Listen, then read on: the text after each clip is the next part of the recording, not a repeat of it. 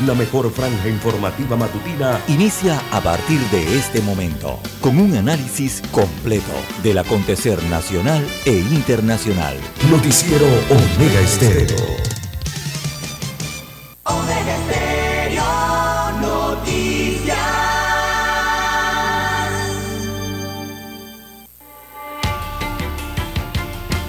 A continuación, los titulares con los hechos que son noticias hoy.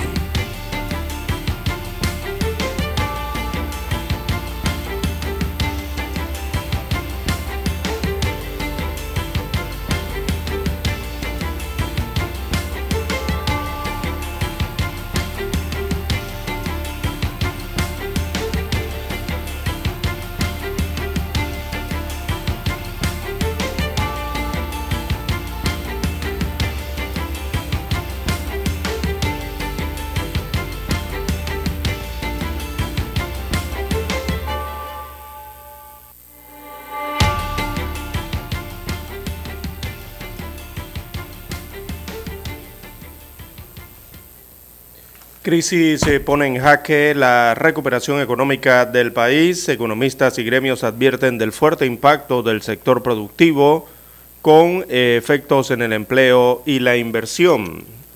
Se habla de que la crisis provoca pérdidas irreversibles. Es la advertencia de las afectaciones en el empleo, también en la producción, en el turismo e inversiones como consecuencia de los cierres eh, de calles y las protestas en una economía que trata de recuperarse eh, de los niveles pre-pandémicos. También planilla del Estado aumentó 30.7% en cuatro años. Esto entre el 2017 y el 2021. Eh, la planilla estatal registró este aumento del 30.7% según la Contraloría General de la República.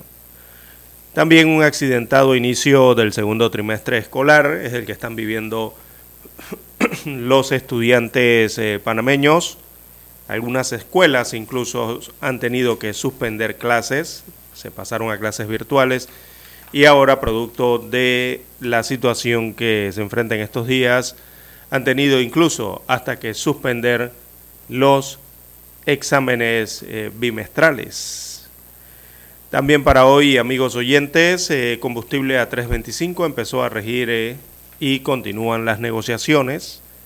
Este es el congelamiento del galón del combustible para 95, 91 y el diésel a 86 centésimos el litro o 3.25 de balboas el galón.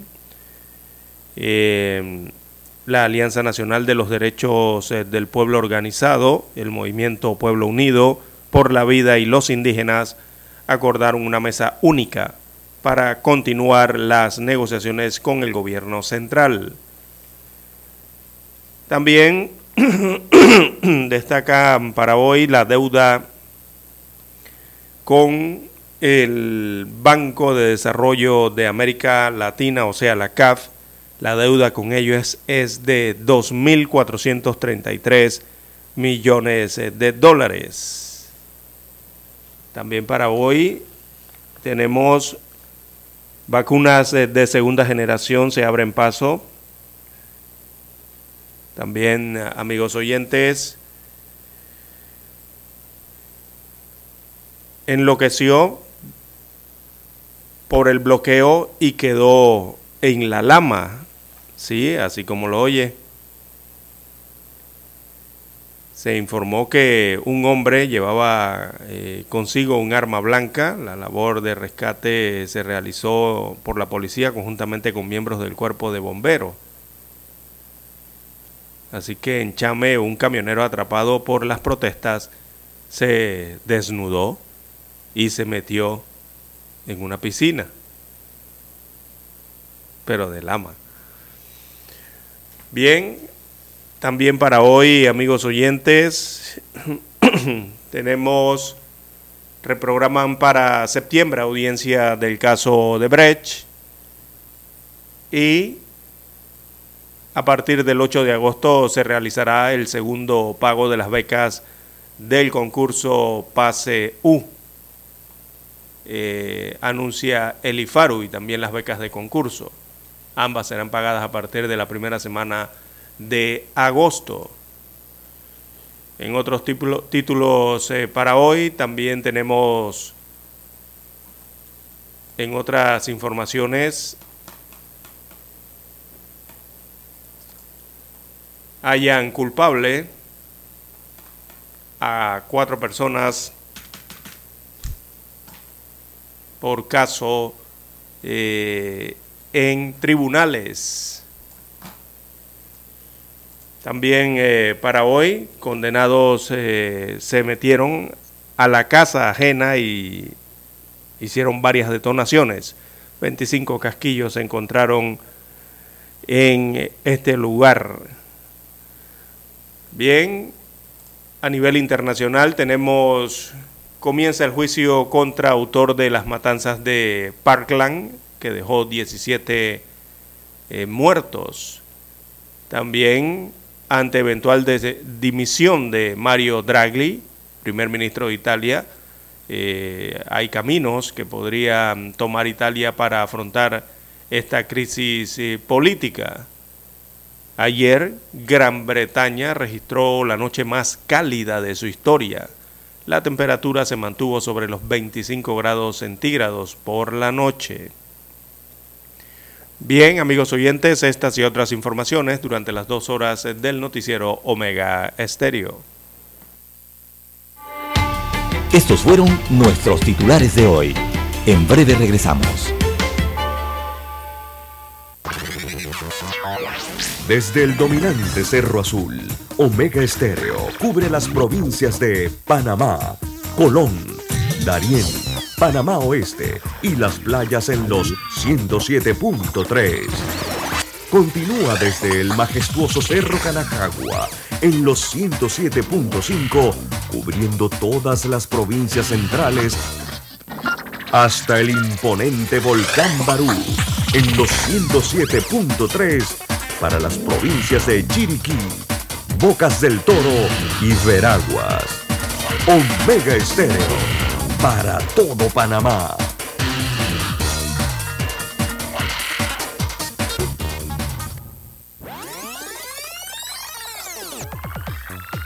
Omega Stereo tiene una nueva app. Descárgala en Play Store y App Store totalmente gratis. Escucha Omega Stereo las 24 horas donde estés con nuestra nueva app.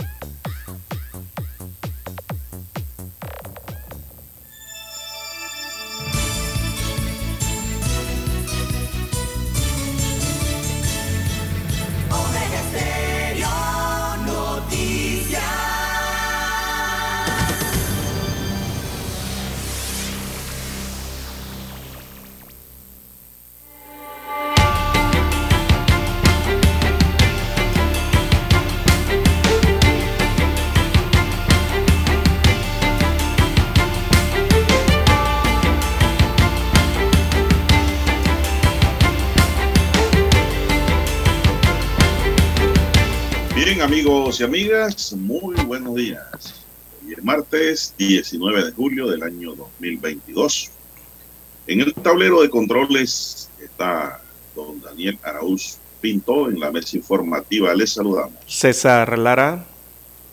Y Juan de Dios Hernández Chanjur para presentarle las noticias, los comentarios y los análisis de lo que pasa en Panamá y el mundo en dos horas de información iniciando esta jornada como todos los días con mucha fe y devoción, ante todo agradeciendo a Dios Todopoderoso por esa oportunidad que nos da de poder compartir esta nueva mañana y de esta forma acompañarles en sus vehículos, a hora de la madrugada, por llevar para su trabajo, no quiere problemas con los tranques, con los cierres, hágalo con mucho cuidado, así como los que están en su trabajo, ya entrando o saliendo, que están patrullando en la avenida, también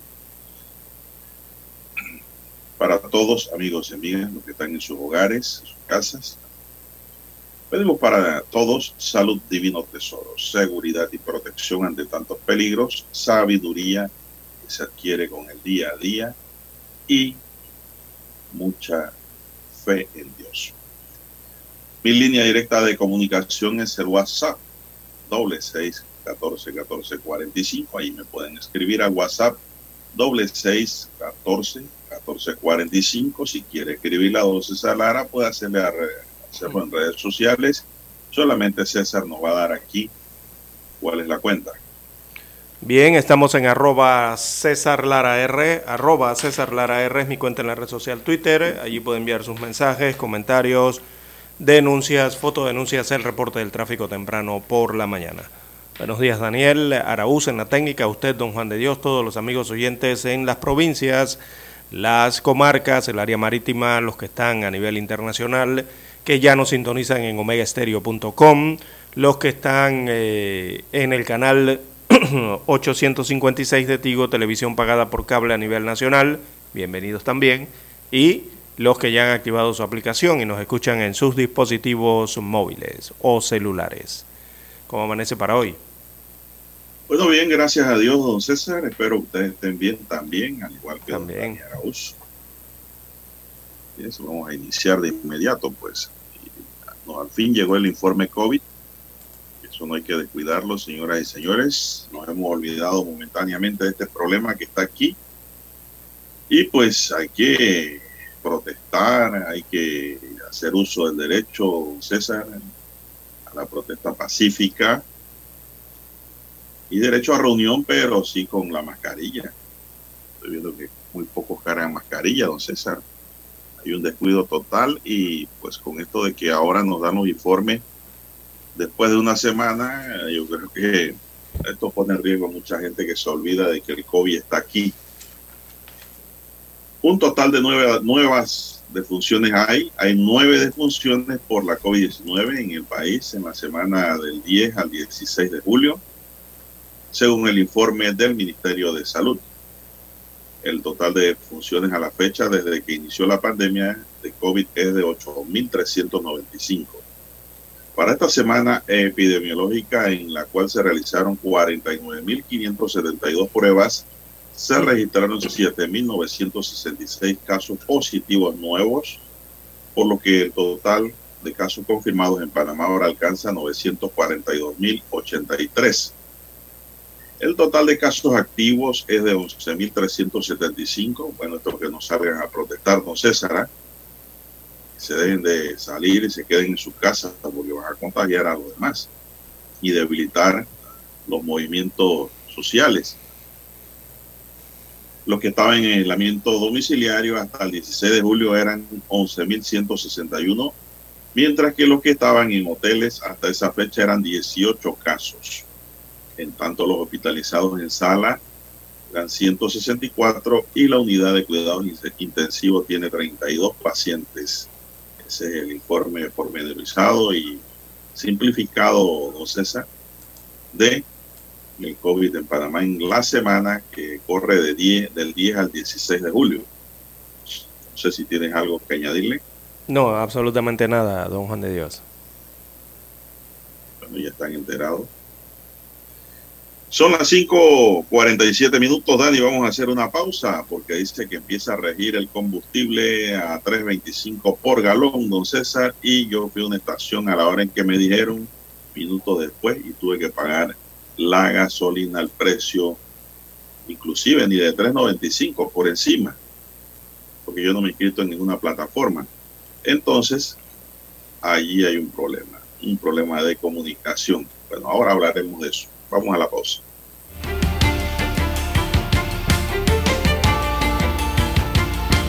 La mejor franja informativa matutina está en los 107.3 FM de Omega Estéreo. 5.30 AM. Noticiero Omega Estéreo. Presenta los hechos nacionales e internacionales más relevantes del día. 7.30 AM. Infoanálisis. Con entrevistas y análisis con los personajes que son noticia de 8 y 30 a 9 y 30 de la mañana, sin rodeos, con Álvaro Alvarado, de lunes a viernes, por Omega Estéreo. Para anunciarse en Omega Estéreo, marque el 269-2237. Con mucho gusto le brindaremos una atención profesional y personalizada. Su publicidad en Omega Estéreo. La escucharán de costa a costa y frontera a frontera. Contáctenos 269-2237. Gracias. En centrales telefónicas, opción. Te asesoramos y ofrecemos buena atención. Con años de experiencia trabajando para ti. La casa del teléfono, ubicados en Via Brasil y lista hermosa. La casa del teléfono, líder de telecomunicaciones. La casa del teléfono, distribuidores de Panasonic. Ven a visitarnos. Casa del teléfono. 229-0465 lsdtcorp.com Distribuidor autorizado Panasonic. Omega Stereo tiene una nueva app. Descárgala en Play Store y App Store totalmente gratis. Escucha Omega Stereo las 24 horas donde estés con nuestra aplicación totalmente nueva.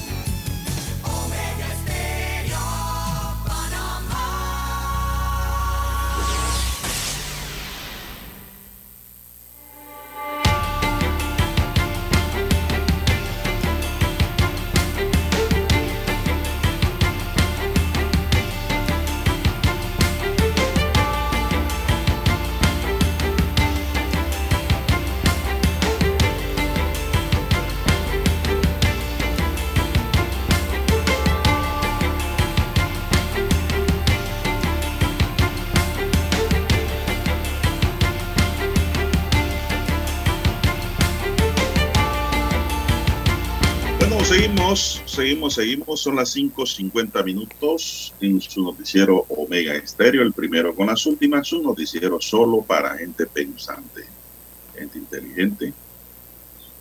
El gobierno nacional aprobó y promulgó ayer en Gaceta Oficial la resolución que congela el precio de la gasolina en 3.25 el galón, tanto de 91 y 95 octanos, así como el diésel bajo en azufre para vehículos particulares y otro tipo de transporte y actividades a los que previamente se les había congelado el costo del combustible en 3.95 el galón. Con esta resolución, hablada por el Consejo de Gabinete, de inmediato en la tarde de ayer, los conductores de estos tipos de vehículos pudieron adquirir la gasolina y el diésel en el precio de 3.25. Perdón. A pesar de que dirigentes de la Alianza Nacional de los Derechos de Pueblos, el pueblo en la que se conoce como ANADEPO, anunciaron la ruptura ayer, lunes, del acuerdo logrado la noche del domingo para congelar los precios del combustible en este mismo monto. La resolución del Consejo de Gabinete autoriza al Ministerio de Economía y Finanzas para que lleve a cabo los procedimientos y acciones presupuestarias que sean necesarios para estabilizar temporalmente entre 25 el precio por galón o su equivalente de 85.9 el litro de gasolina de 91 y 95 octanos y de diésel bajo en azufre para uso en transporte público de pasajeros, a la flota comercial e industrial, a los pescadores artesanales de pequeñas escalas, al transporte de personas en pequeña escala dentro de aguas jurisdiccionales de la República de Panamá y a los vehículos con matrícula particular a nivel nacional. Es decir, para todos. El, el, solo que el, eh, el, vehículo tiene que estar registrado en Panamá, don César. ¿eh? Claro, sí, debe tener el registro único vehicular de Panamá. Sí, ¿no? la entiendo, porque no puede ser tampoco que se vengan los carros de Costa Rica a la frontera a buscar gasolina acá. y se la pagamos nosotros, señor. El, porque hay gente molesta, don César, porque dice que ¿por qué tienen que dar la placa o el nombre? Por el registro único vehicular. Claro. El precio del combustible estará congelado en 3.25 hasta el 18 de octubre de 2022, sujeto a las variaciones de precios que se reflejen en el mercado internacional con un aporte del Estado hasta por la suma de 200 millones de dólares a favor de la ATT, el Ministerio de Desarrollo Agropecuario y la Autoridad Marítima de Panamá, según corresponda con el ámbito de competencia de cada entidad. De igual manera, se establece que el órgano ejecutivo, de acuerdo con la competencia de cada una de las entidades señaladas en el artículo anterior, regulará lo concerniente a los procedimientos para que los vehículos de transporte público de pasajeros, la flota comercial e industrial y vehículos con matrícula particular, las embarcaciones de pesca artesanal de pequeña escala y las dedicadas a transporte de personas de pequeña escala dentro de las aguas jurisdiccionales, al igual que para el uso de portagramas, motosierras, maquinarias agrícolas y otras actividades que posteriormente se incorporen para que puedan beneficiarse del precio del combustible establecido en esta región, en esta resolución de gabinete. Bueno, ¿usted entendió todo, César? Lo que le di.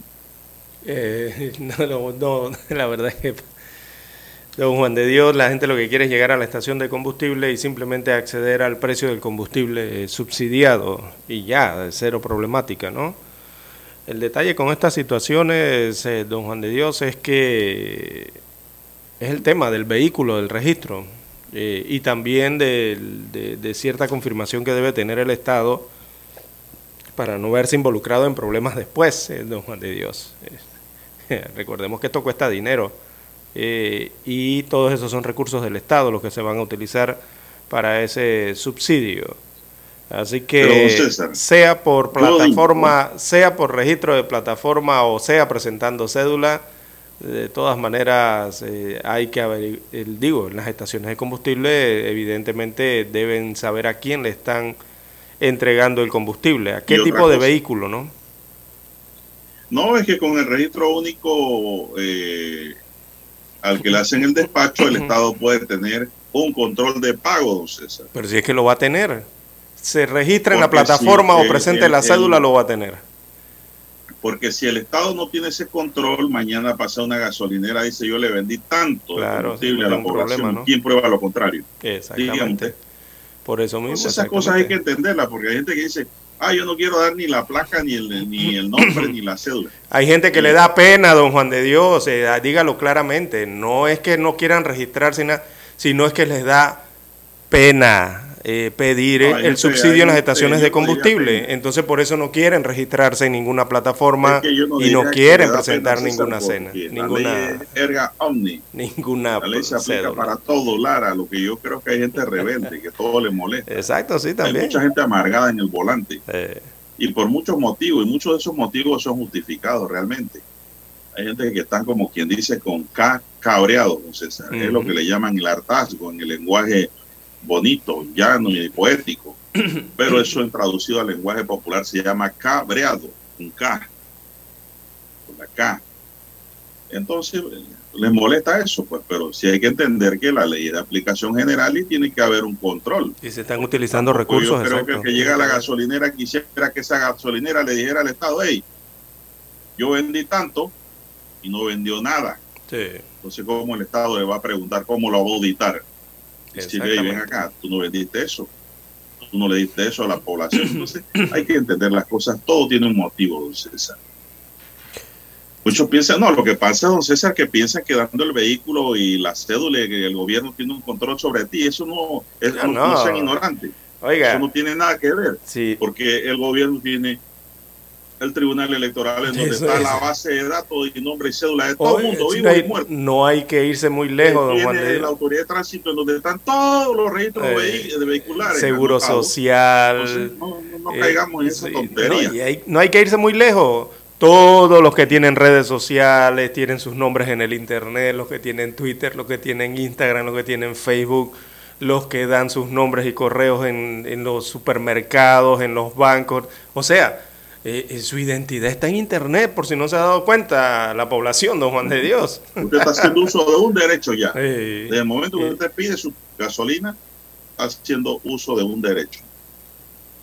Haya participado o no en las manifestaciones. así es. Bueno, don César, yo creo que nosotros no, no tenemos ni, ni, ni siquiera que ir a cerrar calle. Nosotros en esta mesa hemos venido diciéndole la verdad con claridad meridiana al gobierno desde un principio, don César. Nosotros hemos dicho aquí que, ¿se acuerda? Primero cuando la- de- de- no aprobaron la ley Zulay, que hubiera evitado todo este problema que hemos tenido.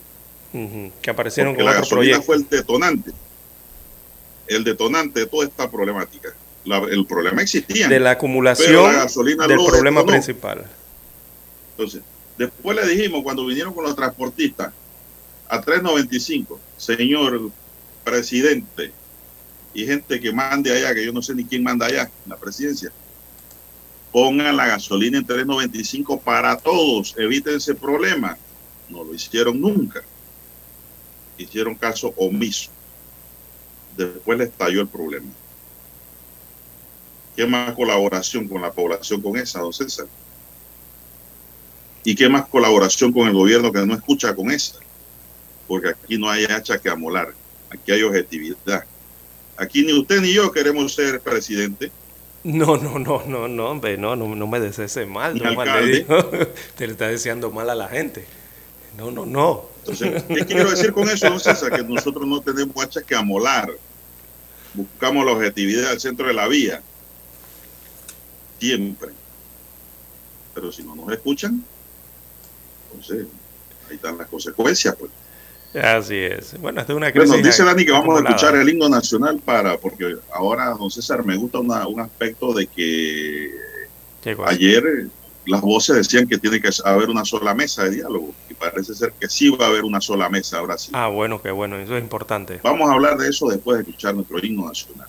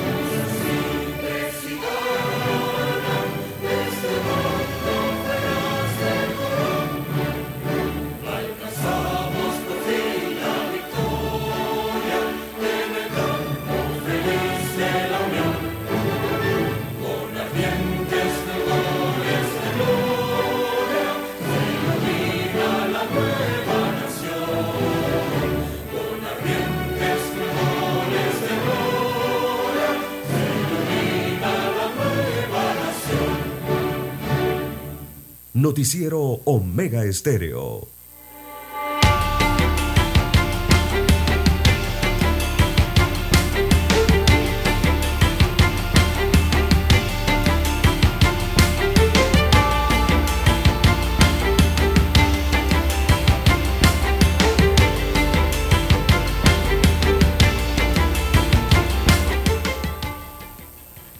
Bien, seguimos, don César. Bueno, estoy escuchando, don César, que la mesa de diálogo de San Félix, que también echó para atrás los acuerdos, después que lo firmaron, yo no entiendo cómo usted puede echar para atrás un documento después que lo firma.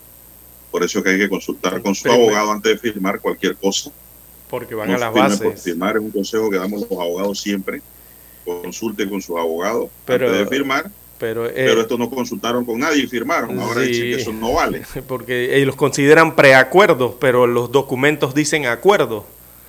Exactamente. Pero no es ellos- un contrato de promesa de compraventa. Exactamente. Entonces, cuando van allá a Es las un contrato bases, de compra-venta que va al grano, al objeto y a la causa. sí, directo, ¿no? Eh, pero Señor. cuando van a las bases, entonces las bases analizan y consideran que no es lo que están persiguiendo, ¿no? O, o por lo que están luchando. Y después los dirigentes o los voceros, en estos casos que ellos designan, simplemente señalan que el acuerdo eh, es inexistente o, o- o la- o las bases no lo aceptaron. Y viene la problemática. problemática. La mesa de diálogo de, de- de San Félix está pidiendo, ahora que los aceptaron acá, yo no sé quiénes los rechazaban, César. Eh, Nadie. dicen de que deben llevarlo a un terreno neutral y debe ser Penonomé. Ah, el centro geográfico del país. Bueno. Será por el, porque está en la mitad, ¿no? Le quiere poner el caldero en la puerta, don César. Sí, allá en Coclé, óigame. Uf, Bueno, eso todavía no se ha definido oficialmente, esa es una propuesta de ellos, pero lo que sí se aboga ya es por una mesa única de diálogo. así es. luego de que miembros de la ANADEPO anunciaran la ruptura del acuerdo logrado la noche del domingo en cuanto al combustible. Dirigentes de esa agrupación abogaron ayer por la creación de una mesa única que aborden todas las problemáticas de Panamá, en la que ahora piden también incorporar una mesa anticorrupción. don César, esta mesa sí es buena. ¿eh? Allí sí me gustaría sentarme en esa mesa, mí, don César. Sí, es que ya, ya- es que ya hablaron, ya hablaron, así que la Alianza Nacional por los Derechos del Pueblo Unido, que es la ANADEPO por un lado, los pueblos originarios que están en, la coordinadora de los pueblos indígenas por el otro, y la Alianza Pueblo Unido, que es la que integran las otras agrupaciones de los sindicatos de construcción como Suntrack, la otra asociación de profesores de Panamá, la SOPROF y algunos otros. Bueno, ya ellos han anunciado entonces que se unen, los tres se unen, ¿no? Y que, también, y seguirán la lucha con las negociaciones en una sola mesa del diálogo, según informaron ayer. Queremos también incorporar una mesa anticorrupción. Al órgano legislativo también lo queremos incorporar, que no pasen agachados. A la Autoridad Nacional de, de Transparencia y Acceso a la Información, ANTAI, claro que sí, si hay- abren una mesa anticorrupción, tiene que ir la ANTAI. Con el propósito de buscar alternativas para acabar la corrupción y la evasión del impuesto tributario, que suma más de 4.600 millones de dólares, afirmó Luis Sánchez, dirigente de ANADEPO. Mire usted, ellos tienen un cálculo que hay una evasión de impuestos por 4.600 millones de dólares al año, don César. Óigame. Alto ese número. ¿Será cierto? No sé. Bueno, se involucra todo, Ese ¿no? número es cierto. Cuando hablan de... Hablando inva- 4.600 millones de dólares en evasión de impuestos. Eso es bastante. Sí, involucra, Tendrán sus números. e involucra a todos, ¿no? Porque ya cuando A hablas de todos, impuestos de todos, carácter desde, general. desde- desde- desde el ciudadano más pequeño que va al supermercado y compra y le dice al chino que no le cobre 7%. Ajá, exacto. Eso es evasión de impuestos tanto del que tiene la obligación de pagarlo como el chino que lo debe retener.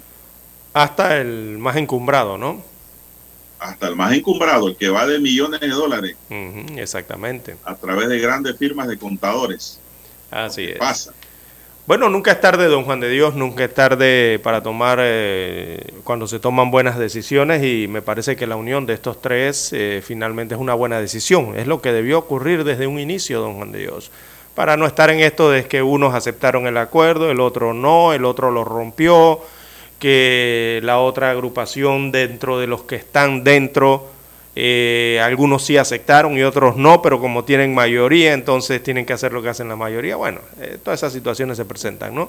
Pero lo mejor es que estén, nota, todos unidos, sería mejor, ¿no? Una sola voz. Bueno, vamos hacia allá, vamos hacia allá.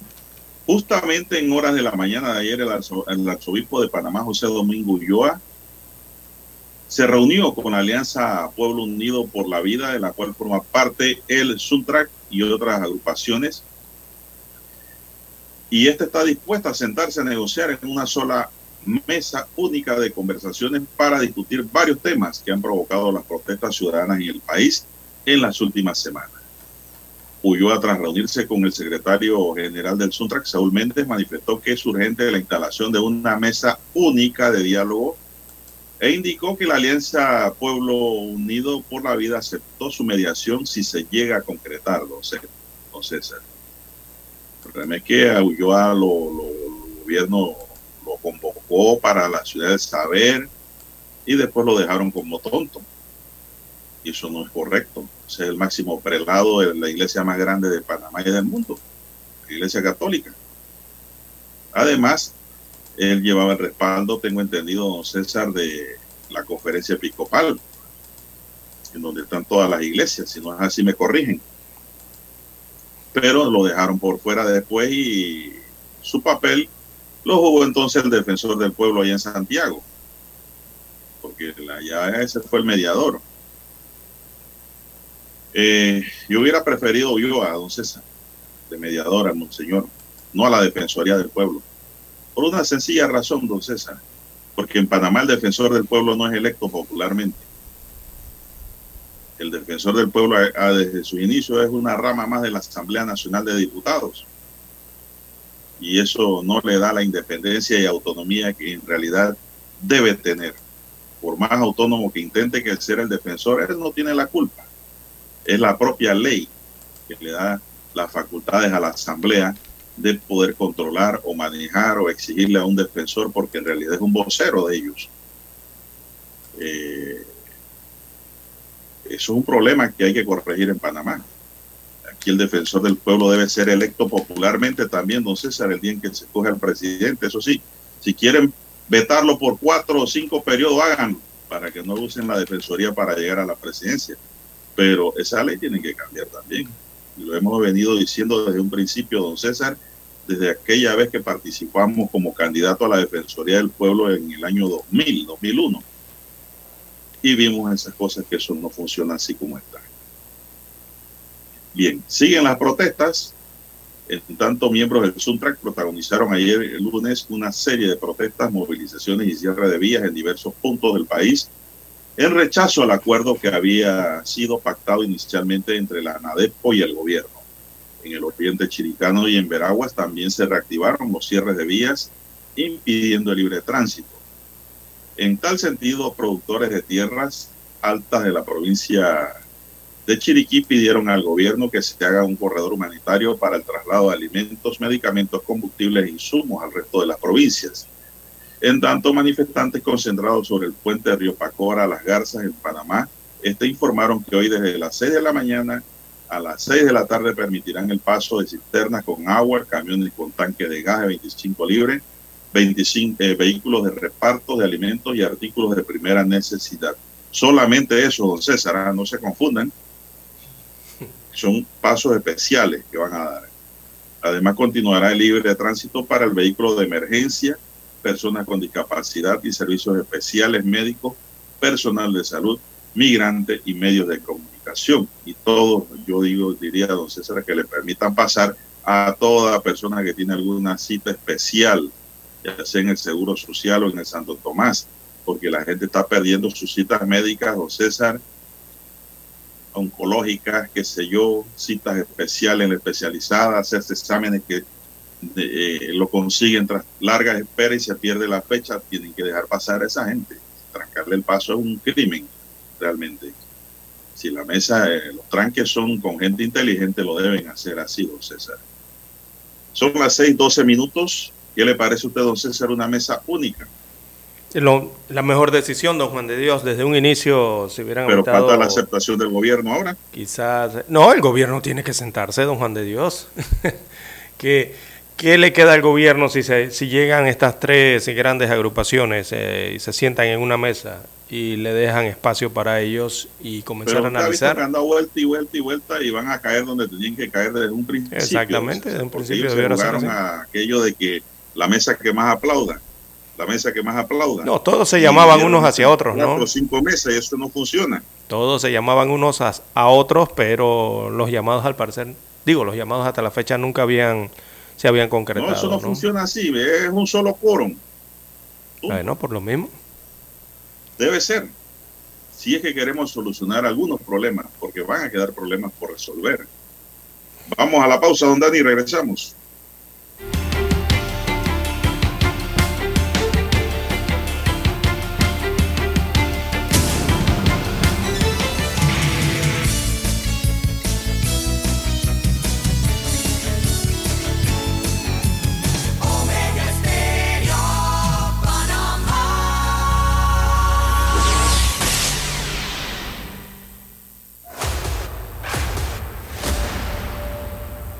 Desde los estudios de Omega Estéreo, establecemos contacto vía satélite con la voz de América.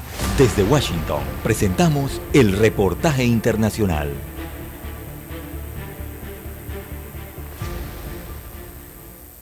Continúa la investigación por la aparentemente ineficiente intervención policial en la matanza en una escuela elemental de la localidad tejana de Ubalde, en la que un joven armado mató a 19 niños y a dos maestras e hirió a otras 17 personas, convirtiéndose en el segundo tiroteo escolar más mortífero en la historia de Estados Unidos. El Comité de Investigación de la Cámara de Representantes del Estado de Texas, que analiza los hechos, sacó a la luz un informe preliminar en el que se detallaban fallos fundamentales en la respuesta de los agentes ante tal escenario. El representante republicano Dustin Barrows es uno de los miembros del comité investigador y ofreció detalles acerca del documento provisional de 77 páginas que, tal y como explicó, primero se puso a disposición de las familias de las víctimas.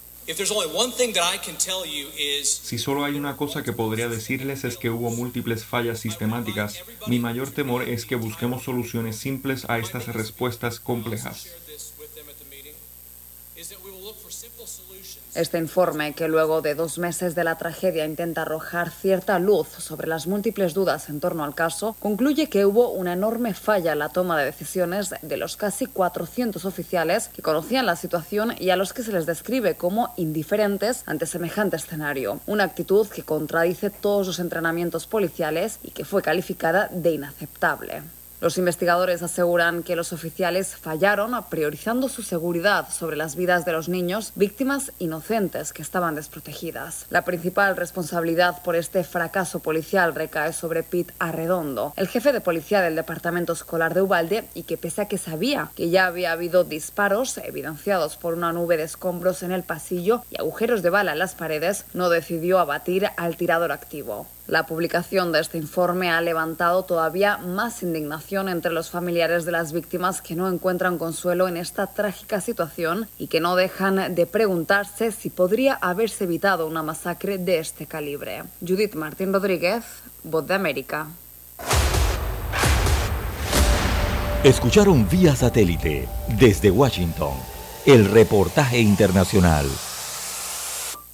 La mejor franja informativa matutina está en los 107.3 FM de Omega Estéreo. 5.30 AM. Noticiero Omega Estéreo. Presenta los hechos nacionales e internacionales más relevantes del día. 7.30 AM. Infoanálisis. Con entrevistas y análisis con los personajes que son noticia. De 8 y 30 a 9 y 30 de la mañana. Sin rodeos. Con Álvaro Alvarado. De lunes a viernes por Omega Estéreo.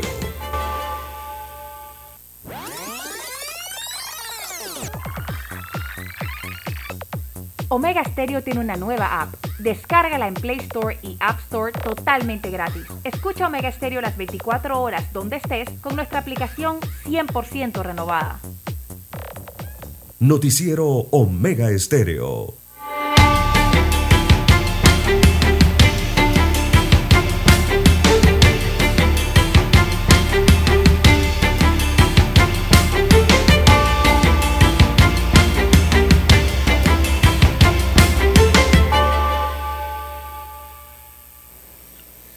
Bien, amigos y amigas, don César, ¿qué hora tenemos ya? Bien, la mañana. 6.17, 6.17 minutos de la mañana en todo el territorio nacional. Bien, don Juan de Dios, eh, aquí en Ciudad Capital, eh, producto de los, eh, bueno, la crisis se complicó el día de ayer, eh, el- la Alianza por la Vida eh, logró, logró bloquear la ciudad de Panamá, don Juan de Dios, el día de ayer, eh, se complicó mucho el tránsito, la circulación dentro de ciudad Y eh, adicional, don Juan de Dios, ya comienzan a sentirse los efectos eh, ahora en Ciudad Capital, eh, producto de estas protestas que se han hecho a nivel nacional. Ya el desabastecimiento, eh, por lo menos de productos frescos que tienen que ver con hortalizas, tienen que ver con legumbres o frutas, se siente ya en Pero los diferentes problema, supermercados, don Juan de Dios. Hay un problema ahí. Yo, yo sigo las transmisiones de las páginas sociales de Chiriquí. Ayer estaba escuchando una página que está en el área de San Félix transmitiendo. Yo lo yo sigo todos esos movimientos a través de Instagram, porque ahora las redes sociales te permiten enterarte de más de cuatro cosas de manera inmediata. Y yo escuchaba allí que ellos iban, dice, a permitir que pasaran los carros de gas, de combustible, de alimentos, eh, qué sé yo, del comercio para surtir eh, los abarrotes en Chiriquí. Pero no les escuché a ellos decir, vamos a permitir que los carros de hortalizas, de productores, chiricanos, para mandarle a la ciudad también. Ellos van a permitir a que le manden, pero no permiten entonces que los de allá pasen con los alimentos que queremos acá en Merca, en Merca Panamá, don César. De un solo Ahí lado, donde- ahí donde la puerca tuerce el rabo. Eso está ahí- no está bien, porque esto debe ser dando y dando, ¿no? Oportunidades. Bueno, vamos a darle oportunidad a los chiricanos que tengan gas, que tengan combustible, pero entonces que pasen los carros pues, de los productores agrícolas de Tierras Altas, Chiriquí también, que Merca Panamá y todos los mini mercados están vacíos, no César. Sí, así es. No eh, hay alimentos acá. Los carros de reparto de Hay que ser mercancía. recíproco. Sí, sí, no, no pudieron atravesar ayer eh, ninguno de los bloqueos que habían en las diferentes provincias del occidente, la mal. parte central del país, y menos los bloqueos acá que se generaron en Ciudad Capital o las carreteras eh, que conectan con el interior, ¿no? Eh, algunas tiendas de abarrotes eh, ayer observaba, eh, decidieron, eh, algunos en la mañana abrieron tarde, don Juan de Dios, como a las eh, golpe de 11, 12, mediodía, una de la tarde. Y claro, es eh, por el hecho de que están golpeados, uno por el desabastecimiento y por la otra situación que se cierne, ¿no? Eh, que es que muchos temen a los saqueos. Eh, se ha regado una especie de bola por allí del tema de los saqueos y ese temor existe, constante, ¿no? No, Eh, la policía en eso ha estado sobre todo vigilante, sí, exacto, sí, Afortunadamente hay cámaras Eh, por todos lados. Eso se ha sentido mucho es hacia el área este de la provincia de Panamá. Eh, también para esa área este eh, hay, un, hay una frustración evidente, ¿no? Porque la gente quiere pasar, quiere ser transportada, o sea, movilizada, y ha sido imposible, don Juan de Dios.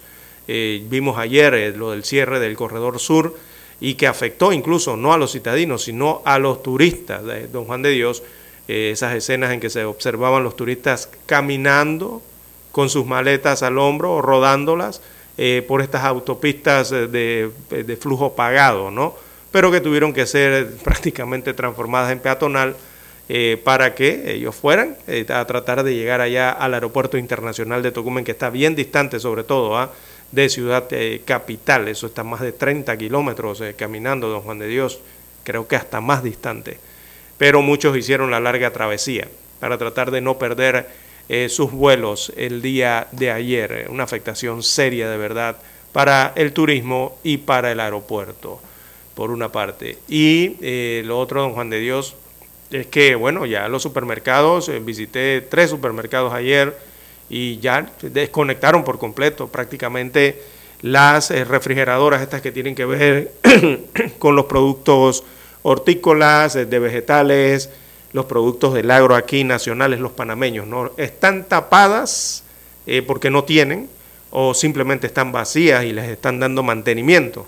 Se han puesto a darle mantenimiento porque, bueno, no hay producto, don Juan de Dios. El rey de la, que está aquí, el que va en el acceso eh, oeste del puesto en Centenario, en Centennial, creo que se llama esa carretera, y increíble, ¿no? Dramático ver esa gran cantidad de, ref- de refrigeradoras, don Juan de Dios, sin nada, no tenían absolutamente nada eh, de los productos que lo que más busca la gente es el tomate, la lechuga, el repollo, este tipo de productos, ¿no? Y no hay, simplemente no hay en existencia porque no han podido pasar los camiones que las transportan desde el interior de la República o desde el área occidental que vienen también de eh, la provincia de Darién. No hay plátano tampoco, no hay tajada. Eh, los que compran comida, eh, ¿verdad? Muchas de las comidas les están llegando sin ensalada o le llegan sin la tradicional tajada, don Juan de Dios. Entonces ya eso es un ingrediente menos, no una guarnición menos en los platos de comida que están comprando sobre todo los trabajadores en horas del mediodía. Bueno, es lo que yo digo, ¿no? Eh, piden pasar, eh, que permitan pasar o que le envíen los carros con gas y combustible, pero no dejan pasar lo que traen alimentos para la ciudad. Oye, si aquí en la ciudad no vive Gaby Carrizo y Nito Cortizo nada más, aquí vivimos todos los que estamos afectados por esta, estos cierres, aquí vivimos también los panameños que como ellos, pues estamos golpeados por el alto costo de la vida, ¿no? Y aquí lo decimos siempre. Exacto. Y ayer la otra afectación importante fue en el pago de los pasajes del transporte eh, inter, eh, eh, intercorregimental, don Juan de Dios, o sea, entre corregimientos o entre distritos, porque debido a los cierres las personas tuvieron que realizar uno, dos, hasta tres transbordos, quizás hasta más. Y eso, cada vez que usted sube un autobús distinto, don Juan de Dios tiene que pagar.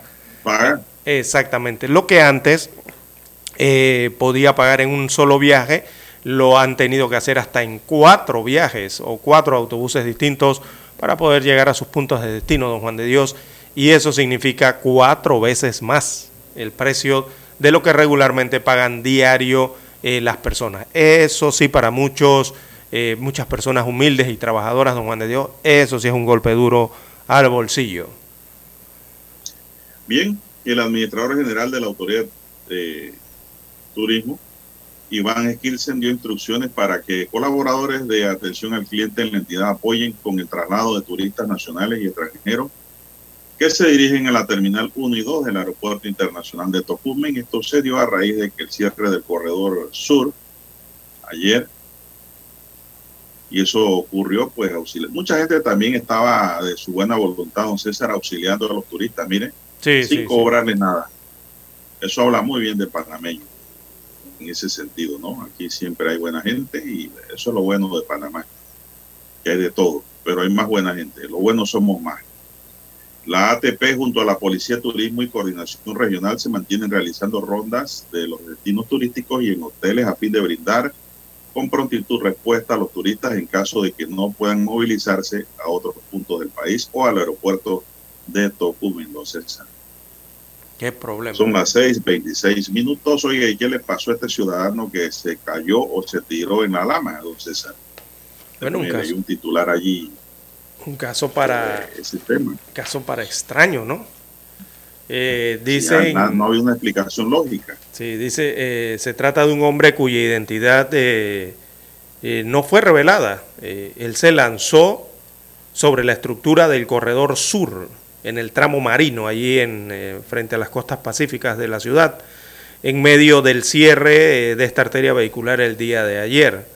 Así que la versión de la Policía Nacional sostiene que el hombre supuestamente se doblegó ante la desesperación de no poder avanzar y decidió lanzarse al vacío en el tramo marino de esa vía rápida cayendo sobre la lama y bueno, ya que la marea estaba baja, por eso cayó directamente allí al fango, a la lama, a la lama, ¿no? toda la marea alta, se buscan, a lo mejor estuvieran buscándolo todavía. Sí. Las labores o la labor de rescate del, del- de este caballero la realizó la policía conjuntamente con miembros del Cuerpo de Bomberos de Panamá. Eh, según el informe de la policía, eh, el hombre portaba un arma blanca. Además, eh, el hecho ocurrió cuando se realizaba el cierre de dicho corredor. Posteriormente fue llevado a un centro médico para evaluación, aunque no presentaba lesiones visibles de consideración. Esto fue lo que ocurrió, lo, yo no sé si llamarlo curioso incidente, ¿no? pero parece muy raro que se Pero produjo, algo se extraño, don César, ayer. que él se cortó también, él se cortó antes de tirarse con un arma cortante. Eso llama la atención, ¿no? Eso indica Mm. de que esta persona tenía un problema psíquico, don César. tenía algún tipo, alguna patología, sea transitoria o permanente, no sabemos.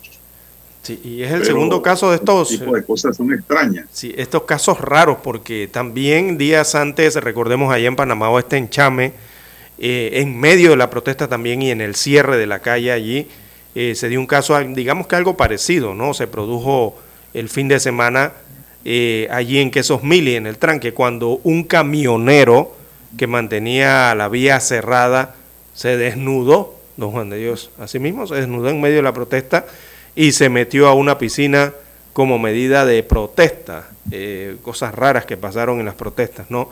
Posteriormente Pero este, hombre no fue aprendido, fue, sí, este hombre lo, lo arrestaron después. Pero no, yo digo, este hombre que se tiró a la lama ayer, él no iba por ahí caminando. Ustedes dijeron que no, que este es un indigente, un piedrero. No, no, no, estaba metido. Según la nota, él iba en su vehículo y quedó atrapado Sí, en el tranque, en el cierre de vía. Y pues se lanzó al vacío, pero dicen que se había herido el cuello y el tórax antes. Qué manera, ¿no? la De, de desesperación. resolver su problema. Bueno, situaciones que se presentan, don Juan de Dios. Cada cabeza es un mundo, don César. Así Cada es. cabeza es un mundo y todo el mundo piensa distinto. Nadie piensa igual a otro. Nadie, nadie, nadie, don César. Nadie. Y pues este señor pensó que iba a resolver su problema del tranque hiriéndose y abandonando el mundo, pues entiendo yo. Él diría, ¿para qué vivir en este mundo con esta clase de problemas? Entonces, decidió tomar esa suerte que lo vieron también a don César porque si se queda en la lama y se asfixia. Sí, y que cayó boca arriba, ¿no? También. Bien, eh, hay que hacer la pausa, don Juan de Dios, para escuchar el periódico.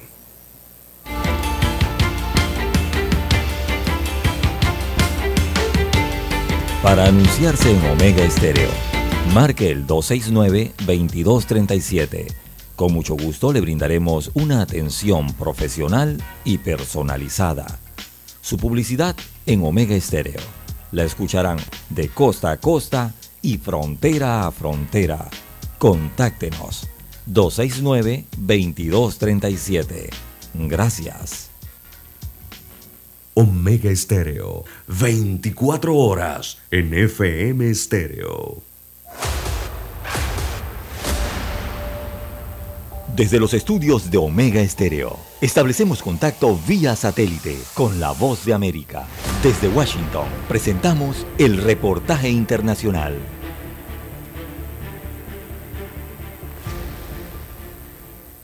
Las consecuencias del cambio climático se sienten con fuerza en Europa y es que el viejo continente sufre una intensa ola de calor que a su vez es el escenario perfecto para la proliferación de fuegos forestales que abrasan el Mediterráneo. Miles de bomberos trabajan sin descanso para apagar los incendios que se han desatado en España, Portugal, Francia y Grecia, mientras que cientos de miles de ciudadanos han tenido que ser evacuados de sus casas ante el riesgo provocado por las llamas. La temporada de incendios ha azotado diferentes puntos de la geografía europea antes de lo habitual, luego de una primavera especialmente calurosa y seca que dejó el suelo vulnerable. En España, dos personas fallecieron como consecuencia de los incendios y el presidente del país, Pedro Sánchez, visitó una de las regiones más afectadas e hizo un llamado a redoblar los esfuerzos.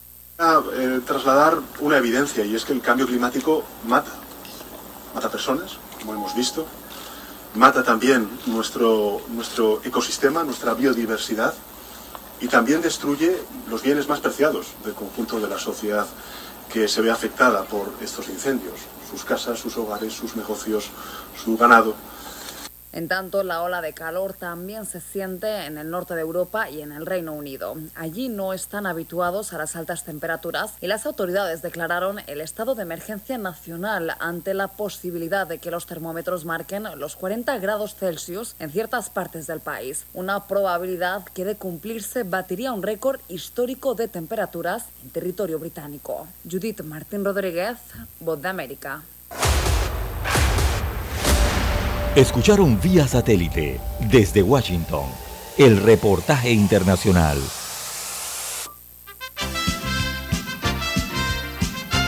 Infoanálisis, de lunes a viernes, de 7 y 30 a 8 y 30 de la mañana por los 107.3 FM de Omega Estéreo.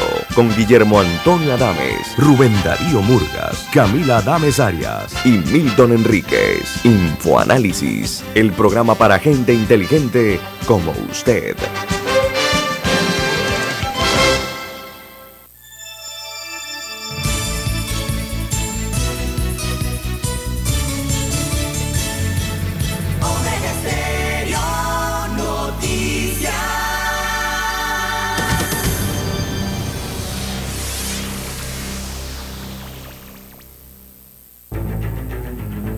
Las noticias impresas en tinta sobre papel. Con ustedes. Escuchando el periódico. Los titulares de las primeras planas de los diarios estándares de circulación en Panamá.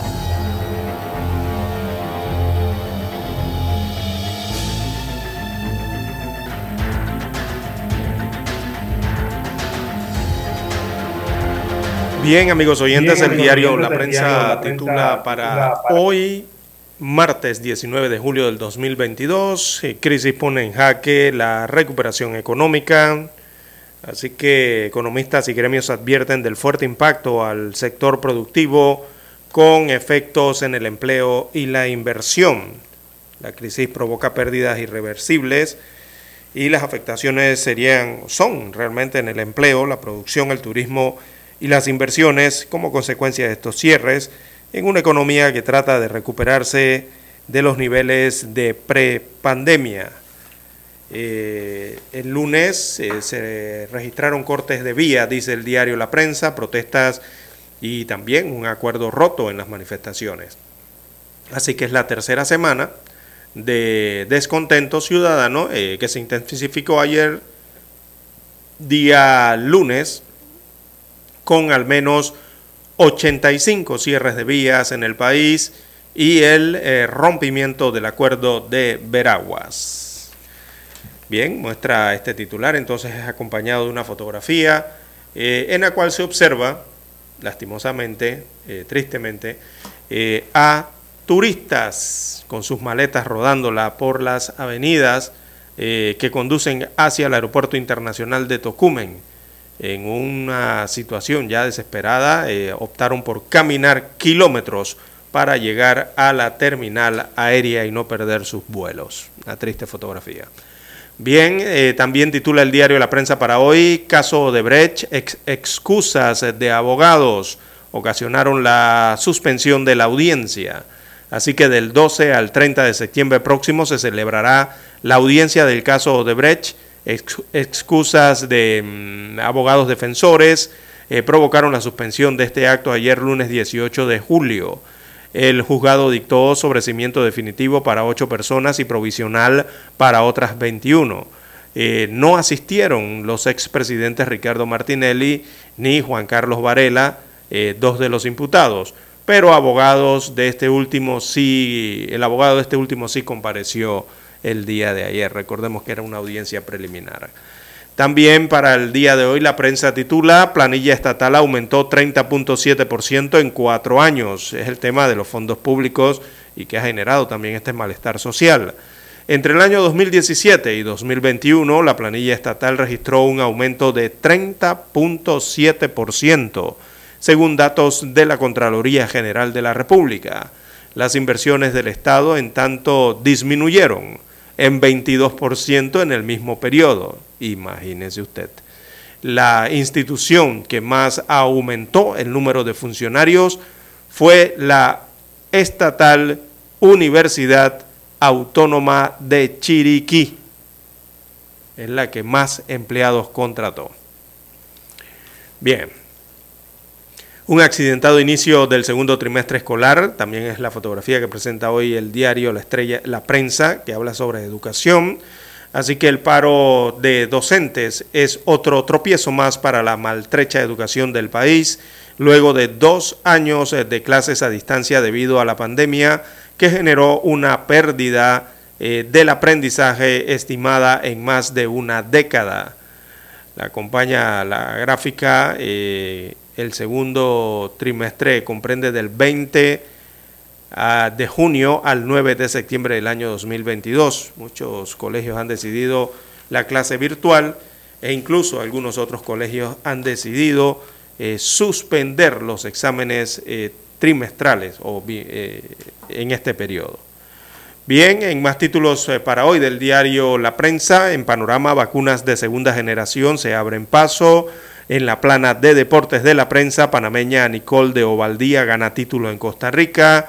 La sección Vivir Más desarrolla el reportaje Teatro sobre la discriminación de parejas del mismo sexo y aparece el martes financiero en una de las planas internas del diario La Prensa. Ellos desarrollan el artículo Plataforma Panameña Hero, eh, impulsada por eCombinator. Destaca aquí, muestra a los dos impulsores de esta plataforma. Bien, amigos oyentes, son los títulos que presenta en portada el diario La Prensa. Pasamos ahora a revisar los títulos que se encuentran en primera plana de la Estrella de Panamá. Bien, la Estrella de Panamá nos dice para hoy, comienza a regir el precio subsidiado del combustible a 3.25 por galón. Productores de Chiriquí pidieron al gobierno crear un corredor humanitario para el traslado de alimentos, medicina, combustibles e insumos al resto del país. Es lo que se necesita, ¿no? El intercambio de mercaderías. Reprograman para septiembre la audiencia del caso Odebrecht. La audiencia en el caso de los sobornos entregados por la constructora para acceder a importantes obras en Panamá fue suspendida este lunes y reprogramada para el 12 de septiembre debido a la inasistencia de algunos abogados defensores. Los datos son el nuevo petróleo de las organizaciones del mundo, dice Marcela Perilla. ANADEPO aboga por mesa única de diálogo y propone incorporar temática anticorrupción. La Alianza Pueblo Unido por la Vida aceptó la mediación de la Iglesia para que se concrete la instalación una mesa única de trabajo. Ulloa llama a la una mesa única de diálogo, se reúne con la Alianza Pueblo Unido. Panamá registra nueve defunciones por la COVID-19 en las últimas semanas epidemiológica, Caja de Seguro Social, activa alerta verde como plan de contingencia. La Autoridad de Turismo de Panamá habilita línea para atender casos de turistas varados por cierre de calles. Blades critica que las protestas no atacan el sistema corrupto que hunde a Panamá. Bueno, después de esa columna crítica, la ANADEPO llamó a don César también incorporar la mesa anticorrupción. Eso es importante. Porque de nada me vale y le vale a los panameños, don César, de que baje la gasolina siquiera a dólares el galón. Pero el tema de corrupción no se toca. No, señor, esto tiene que ir paralelo para que una cosa reprograme a la otra. Más titulares para hoy desarticulan una red que facilitaba permisos para migrantes en Colombia por 7 mil dólares. La Unión Europea aspira a reactivar relaciones con América Latina para intensificar su presencia frente a China. El Banco de Comercio Internacional destaca oportunidades para Centroamérica con el mercado de Corea del Sur. Estos son los problemas que amenazan la economía mundial, según un estudio del Banco Mundial. Es un reportaje especial que tiene el diario La Estrella en los deportes, pretemporada europea, encuentros amistosos frenéticos en el mundo. Equipos como el Barcelona, Real Madrid, Manchester, el Liverpool y el Paris Saint-Germain se han desplazado a diferentes partes del mundo para prepararse de cara a la nueva temporada. El Atlético de Madrid desvela este martes el nuevo nombre de su estadio. El equipo rojiblanco presentará oficialmente al nuevo patrocinador principal de la sostenibilidad del club y la nueva denominación del estadio. Suecia raza Portugal y pasa como primera del grupo. Cinco latinos buscan destronar a Alonso en el Festival de Honrones de la MLB en lo internacional, Honduras y Cuba suscriben un memorándum para fortalecer su relación bilateral. Esto es un diálogo de pobre, don César. ¿eh? Realmente, esta suscripción, ¿cuál de los dos países está más atropellado a nivel mundial? Y así vamos a quedar nosotros si seguimos como vamos también, don César, y no ponemos juicio y el gobierno no entiende que las cosas tienen que cambiar para mejor, de todos, no de un grupito. El príncipe Enrique alerta de un ataque global a la democracia y libertad. Enrique reconoció que la situación del mundo es hoy especialmente difícil con una pandemia de, en curso y con la crisis climática causando estragos. Cristina Fernández lanza críticas al Supremo y vaticina una condena en su contra. Y la FAO y el EIAR impulsan la ciencia y la innovación en los sistemas agroalimentarios. Señoras y señores, estos son los titulares del diario La Estrella de Panamá para hoy. Y concluimos con la lectura de los titulares. Hasta aquí. Escuchando el periódico. Las noticias de primera plana, impresas en tinta sobre papel. 7.30 AM. Infoanálisis, con entrevistas y análisis con los personajes que son noticia. La mejor franja informativa matutina está en los 107.3 FM de Omega Estéreo, cadena nacional. Para anunciarse en Omega Estéreo, marque el 269-2237. Con mucho gusto le brindaremos una atención profesional y personalizada. Su publicidad en Omega Estéreo. La escucharán de costa a costa y frontera a frontera. Contáctenos 269-2237. Gracias.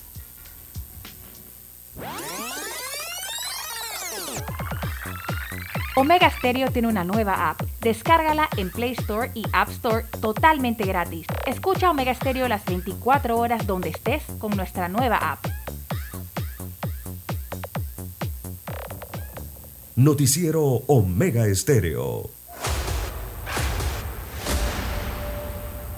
Desde los estudios de Omega Estéreo, establecemos contacto vía satélite con la voz de América. Desde Washington, presentamos el reportaje internacional.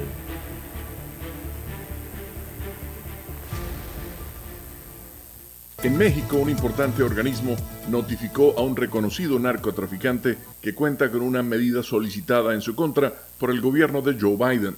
Después de nueve años de permanecer prófugo, elementos de fuerzas especiales de la Secretaría de Marina y de la Fiscalía General de la República detuvieron al narcotraficante Rafael Caro Quintero, conocido como el narco de narcos, y lo trasladaron al Centro de Readaptación Social número uno en Almoloya, Estado de México. Contaba con dos órdenes de aprehensión en su contra, así como una orden de extradición a Estados Unidos. Sara Pablo, Voz de América, Ciudad de México. Representantes del gremio en esta nación suramericana expresan preocupación sobre la reforma a la ley del ejercicio del periodismo. La segunda vicepresidenta de la Comisión Permanente de Medios de Comunicación de la Asamblea Nacional de Mayoría Chavista, Carola Chávez, anunció la semana pasada que fueron instaladas las mesas de trabajo para la revisión y la reforma de la ley del ejercicio del periodismo en Venezuela. Sin embargo, no brindó detalles y dijo no tener precisión sobre cuáles son los artículos que serán modificados. Consultado por La Voz de América, Edgar Cárdenas, representante del Colegio Nacional de Periodistas, expuso que aún no hay mayor información, pero considera que una de las reformas podría ir orientada hacia el reconocimiento de los llamados periodistas alternativos. Carolina Alcalde, Voz de América, Caracas. Escucharon vía satélite desde Washington el reportaje internacional. La mejor franja informativa matutina está en los 107.3 FM de Omega Estéreo, 530 AM. Noticiero Omega Estéreo presenta los hechos nacionales e internacionales más relevantes del día. 7:30 AM. Infoanálisis. Con entrevistas y análisis con los personajes que son noticia. De 8 y 30 a 9 y 30 de la mañana, sin rodeos, con Álvaro Alvarado. De lunes a viernes, por Omega Estéreo. Problemas de tierra, accidentes graves, reclamos a aseguradoras, incumplimientos de contratos, reclamos de herencias, todo asunto civil y penal, consulte al 6614-1445. Ahora contamos con el servicio de asesoría, confección de pliegos de cargos, impugnación y defensa en materia de contrataciones públicas. 6614-1445. Licenciados Juan de Dios Hernández Sanjur y Belkis Hernández Díaz. Es momento de adentrarnos al mar de la información. Este es el resultado de nuestra navegación por las noticias internacionales más importantes en este momento.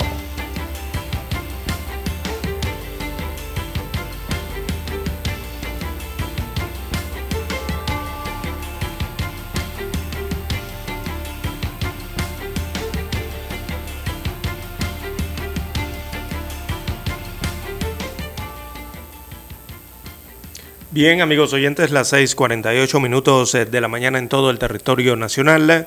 De relieve a nivel internacional, bueno, arrancamos por Europa, porque, amigos oyentes, Europa está sufriendo, la verdad, eh, una ola de calor, y es una ola de calor intensa en el centro, en el sur eh, europeo. el año pasado ya habían sufrido esto, pero la del 2022 eh, está acrecentando la cantidad de fallecidos producto de estas olas, de estas temperaturas récords eh, que han afectado Europa, principalmente Francia, España, Portugal y ayer eh, el Reino Unido, la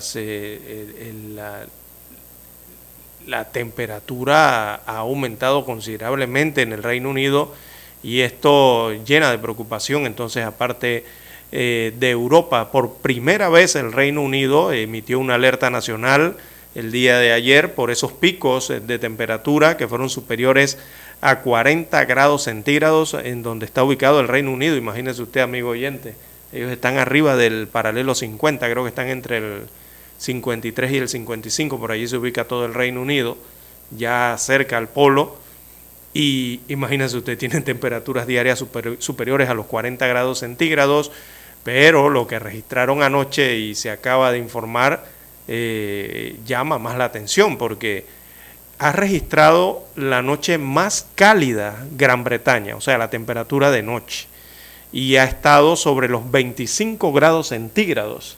Imagínense usted en Gran Bretaña, en una noche con 25 grados centígrados. O sea, una noche tan cálida como la de Panamá, casi, o quizás por allí, ¿no? Eh, para el día de hoy se esperan entonces temperaturas máximas sin precedentes. Eh, para hoy martes en el Reino Unido eh, calculan que esas temperaturas podrían llegar a 41 grados centígrados en algunos puntos de Gran Bretaña. en otros lugares de Europa, España, bueno, ha tenido un respiro, han bajado bastante los termómetros pero Francia ha sufrido mayor, al igual que em, eh, Portugal. Recordemos que la temperatura récord en Europa eh, se registró, sí, en, esta, en este siglo eh, se registró en Portugal. Eso fue para inicios del año 2000, 2001, por allí creo que fue. se dio la máxima temperatura en Europa, fue en el 2003, perdón y esa temperatura fue de 47,3 grados centígrados y se registró en Portugal. Los termómetros han marcado cerca ya en España con 46 grados, eh, en Francia también han subido a 45-46 grados, pero no han llegado todavía a la temperatura récord. Y el problema con estas altas temperaturas es que desencadenan los incendios forestales en los países y esos incendios forestales son los que, tienen, los que hacen huir a las personas, algunos quedan encerrados en esos incendios forestales y mueren finalmente. Eh, esa es la problemática, ¿no? Eh, y el peligro real que hay producto de estas altas temperaturas y cuando vemos la contabilidad de fallecidos por eh, país, entonces es dramática la situación. Bien, las 6.52, 6.52 minutos eh, de la mañana en todo el territorio nacional. En Estados Unidos de América eh, comienza el juicio contra el autor de la matanza de Parkland que dejó 17 muertos. Así que se trata del juicio de Nicolás Cruz, un joven que mató a 17 personas en el año 2018 en una de las peores masacres escolares en Estados Unidos de América. Comenzó entonces este, este juicio el día de ayer en el estado de Florida para fijar eh, su condena, eh, que lo más probable aquí sea pena de muerte o cadena perpetua sin posibilidad de libertad condicional. Imagínense usted, 17 personas eh, mató este, este joven. el tiroteo, recordemos, conmocionó a todo el país y sobre todo al sur de la Florida, donde se necesitaron casi tres meses para seleccionar a los 12 jurados. Son siete hombres y cinco mujeres el jurado, eh, considerados suficientemente imparciales para poder decidir el destino del autor confeso de eh, aquella matanza. Así que el 14 de febrero del 2018, Cruz sembró el pánico en Parlang, eh, una pequeña ciudad del norte de Miami, cuando entró con un fusil semiautomático AR-15 en la escuela secundaria Marjorie Stonenman, eh, donde había sido expulsado un año antes, se recordarán muchos. En unos minutos mató a 14 alumnos y 3 adultos y causó 17 heridos. Así que ese juicio continúa el día de hoy allá en el estado de la Florida. Bien, las 6.53, 6.53 minutos eh, de la mañana en todo el territorio nacional. ¿Qué más tenemos a nivel internacional, don Juan de Dios? Bueno, tenemos que la vicepresidenta de Argentina, Cristina Fernández, lanzó ayer serias acusaciones en contra de la Corte Suprema de Justicia de su país y vaticinó un fallo en su contra en el juicio al que se le somete por presuntas irregularidades en la concesión de obras públicas decir, en contrataciones públicas de Argentina. En un video que lleva su voz, difundido a través de las redes sociales, quien gobernará Argentina entre 2007 y 2015, quien gobernará ese país aseguró que la Corte se ha asumido un proceso de decadencia a partir del gobierno de Mauricio Macri. La vicepresidenta acusó a la Corte de convalidar la persecución que aún continúa desde los tribunales federales contra dirigentes políticos, kirchneristas, sindicales y hasta empresarios de medios no afines con el gobierno de Mauricio Macri. También afirmó que el Supremo se transformó en un lugar de permanentes intrigas palaciegas y disputas de poder por la presidencia del cuerpo y los recursos del Poder Judicial. Una lucha que desde su punto de vista culminó en septiembre pasado cuando la Corte eligió a Horacio Rosati y a Carlos Rosenkrantz dos jueces supremos designados por Macri como presidente y vicepresidente del máximo tribunal, César. Bien, también en, en, Argentina. Sí, por allí cerca, en tierras suramericanas. En Ecuador, don Juan de Dios, eh, se registró una nueva riña. Esa nueva riña dejó al menos 13 presos, presos muertos eh, en una cárcel de Ecuador, la misma en la que en mayo 44 reos fallecieron en otra reyerta. Esto según se informa desde Ecuador. Así que lamentablemente personal del centro penitenciario eh, reporta al momento 13 eh, PPL viene siendo personas privadas de libertad fallecidos y dos heridos según lo que se reporta en este momento. El organismo agregó que con eh, el apoyo de la policía y militares ecuatorianos eh, se retoma el control de la cárcel de la localidad de Santo Domingo de los eh, Sachilas, a 80 kilómetros al oeste de la capital Quito.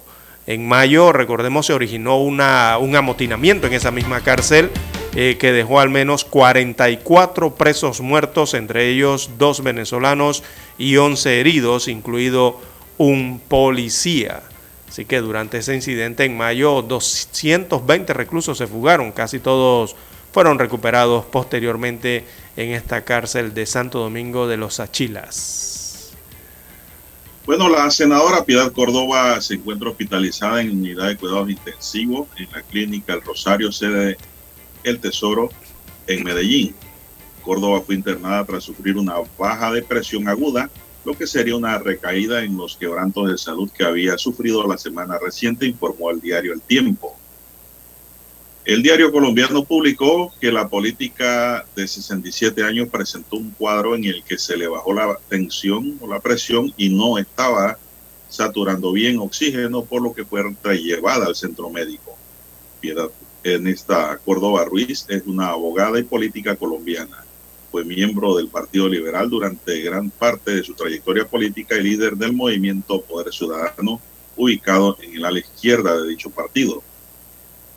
El Instituto Nacional de Migración informó que un comunicado que Córdoba dijo que el dinero que pertenece a un empresario colombiano que reside en la ciudad de Tegucigalpa, quien está siendo citado por la Fiscalía del Estado de Honduras para que rinda declaración y que siga el procedimiento de ley correspondiente. Recordemos que Córdoba fue retenida a finales del mes de mayo en Honduras con casi 68 mil dólares que no declaró en el Aeropuerto Internacional de Palmerola del país centroamericano. Así es. Bien, las 6.58 minutos de la mañana. Bueno, desde Italia se informa, don Juan de Dios, eh, lo del primer ministro de Italia es, eh, es eventual ya, eh, esta dimisión de el primer ministro Mario Draghi. él, debido a la falta de apoyo que tiene en su país, en la parte política o parlamentaria de su país, eh, este primer ministro europeo, hasta el momento es primer ministro, él deberá decidir hasta mañana si continúa o no al frente del Ejecutivo italiano. Así que eso le abre cuatro posibilidades a Italia, eh, que serían eh, dos posibilidades que se mantenga Draghi y dos que ya no esté Draghi. por ejemplo, el gobierno, una es que el gobierno actual de Draghi se mantenga, esa es una. La otra es que el gobierno actual eh, termine y Draghi eh, preside un nuevo ejecutivo, o sea, tendría que cambiar a todos los ministros. Y la otra sería que se nombre un primer ministro nuevo. Allí ya sí sería, sería sin Draghi, ¿no? Sin ya sería la dimisión del, del primer ministro. Y se permita terminar la legislatura actual en Italia. Y la otra opción sería que se convoquen a elecciones anticipadas en Italia. Así que son las cuatro opciones que hay hasta el momento eh, para el primer ministro, hasta la hora primer ministro eh, Mario Draghi y también las opciones en Italia. Bien, amigos oyentes, ya tenemos la señal en directo desde Washington, Estados Unidos. Adelante, don Daniel.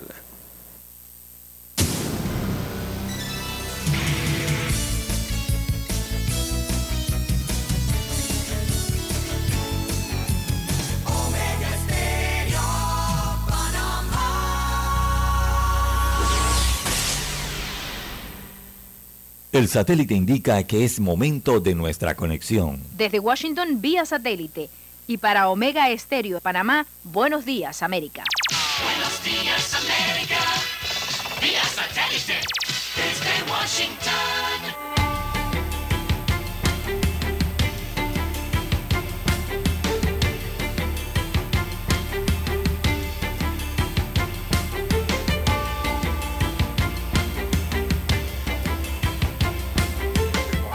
Les informa Henry Llanos. La fase de sentencia del juicio al agresor de la escuela secundaria de Parkland en 2018, Nicolás Cruz, quien mató a 17 personas, comenzó el lunes en Florida ante un jurado que decidirá si es condenado a muerte o a cadena perpetua sin posibilidad de libertad condicional. Cruz, de 23 años, se declaró culpable en octubre del año pasado de 17 cargos de asesinato en primer grado por la muerte de 14 alumnos y 3 docentes de la escuela secundaria Marjorie Stoneman Douglas el 14 de febrero de 2018. 18. La Casa Blanca ha escogido el derecho al aborto como bandera de campaña de cara a las elecciones legislativas de noviembre. Nos informa Jorge Agobián. El pasado viernes, la Cámara de Representantes aprobó un proyecto de ley que restauraría el derecho nacional al aborto y sortearía la decisión de la Corte Suprema de Justicia. Pero las posibilidades de que sea aprobado en el Senado son escasas. Los demócratas no tienen los votos necesarios para aprobar la legislación o para eliminar una regla interpuesta por la bancada republicana que requiere una supermayoría. En noviembre se llevarán a cabo elecciones legislativas de medio término, que podrían arrebatar las mayorías en las dos cámaras al partido de gobierno. Jorge Agobián. Estudios de opinión exponen que la oposición venezolana atraviesa una crisis de liderazgo y expertos hacen referencia al mayor desafío que enfrentan actualmente. Desde Caracas nos informa Carolina Alcalde. Recientes estudios de opinión como el de la encuestadora Datincorp revelan que más del 60% de los venezolanos quisieron un presidente diferente a las filas del oficialismo o la oposición. Algunos expertos en la materia coinciden en que cada vez existen más posibilidades de que en Venezuela surja un candidato alternativo, como expone el consultor político Carlos Escalante. Las condiciones en Venezuela es para que llegue alguien y que diga, tanto el gobierno como la oposición son un desastre, no sirven para nada, tenemos que crear algo nuevo. Eso pareciera que está dada todas las condiciones para eso. Carolina Alcalde, Voz de América, Caracas. En toda Europa abundan los indicios de problemas económicos asociados con la invasión rusa de Ucrania. Bancos de alimentos en Italia sirven a cada vez más gente. Las oficinas del gobierno alemán apagan sus acondicionadores de aire y se preparan para racionar el gas natural. Las granjas lecheras se preguntan cómo harán para pasteurizar la leche. El euro se cotiza a su nivel más bajo en 20 años respecto al dólar y aumentan los pronósticos de una recesión. Desde Washington vía satélite y para Omega Estéreo de Panamá hemos presentado Buenos Días América. Buenos días, América.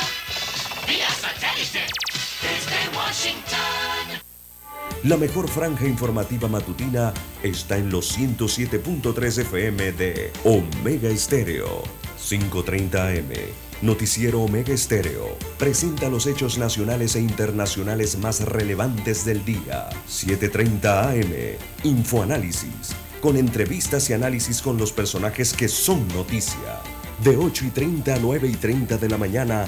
Sin rodeos. Con Álvaro Alvarado. De lunes a viernes. Por Omega Estéreo. Desde hace 60 años, Industrias Correagua trabaja para este país porque cree en Panamá y su crecimiento. Haciendo los techos que te protegen de la lluvia, haciendo que el edificio donde trabajas sea más fuerte y duradero y que la escuela donde estudian tus hijos sea tan sólida como su futuro. Dentro de miles de edificios, casas y estructuras de este país, corre algo tan fuerte como el orgullo panameño. Industrias Correagua, 60 años siendo el acero que hace fuerte a Panamá.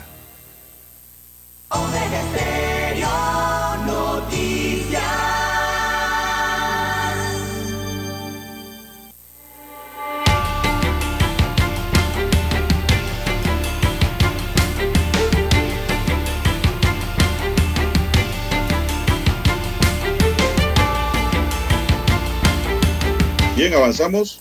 Son las 7.05 minutos. Don César, tengo algunos reportes aquí de los amigos oyentes y de la información eh, de las redes. Y es que vamos a ver qué dice la noticia más reciente de lo que está ocurriendo.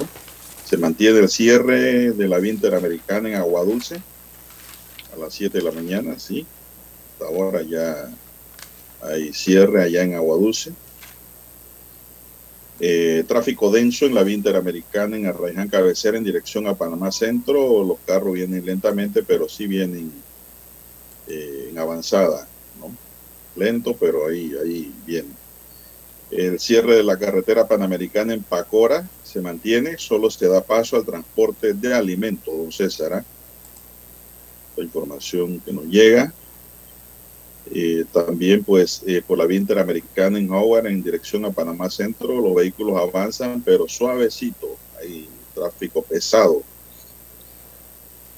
En Colón, el sector El 20 en San Juan, esto hay un cierre de vía que lo iniciaron dos César desde las 2 de la mañana, imagínense. Uh, eso sí está Ahorita complicado. tienen eso cerrado. Eso sí complica. Eh, los noves que se mantienen cerrando la vía interamericana en Toledo decidieron anoche abrir la calle desde las, o la carretera eh, desde las 3 de la mañana y volverán a cerrar a las 3 de la tarde de hoy.